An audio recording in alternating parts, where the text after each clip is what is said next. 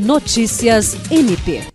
O Ministério Público do Estado do Acre, por meio da Promotoria de Justiça Criminal de Chapuri, apresentou um recurso em sentido estrito e diretamente ao Tribunal de Justiça do Acre uma medida cautelar inominada contra a decisão que revogou as prisões preventivas dos acusados de atirar contra um policial civil em fevereiro deste ano.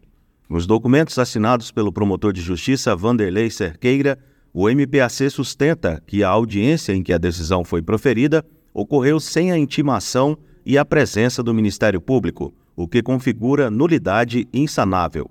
Além disso, o órgão argumenta que a revogação das prisões é prejudicial ao curso da ação penal, tendo em vista a gravidade dos crimes imputados aos acusados. William Crespo para a Agência de Notícias do Ministério Público do Estado do Acre.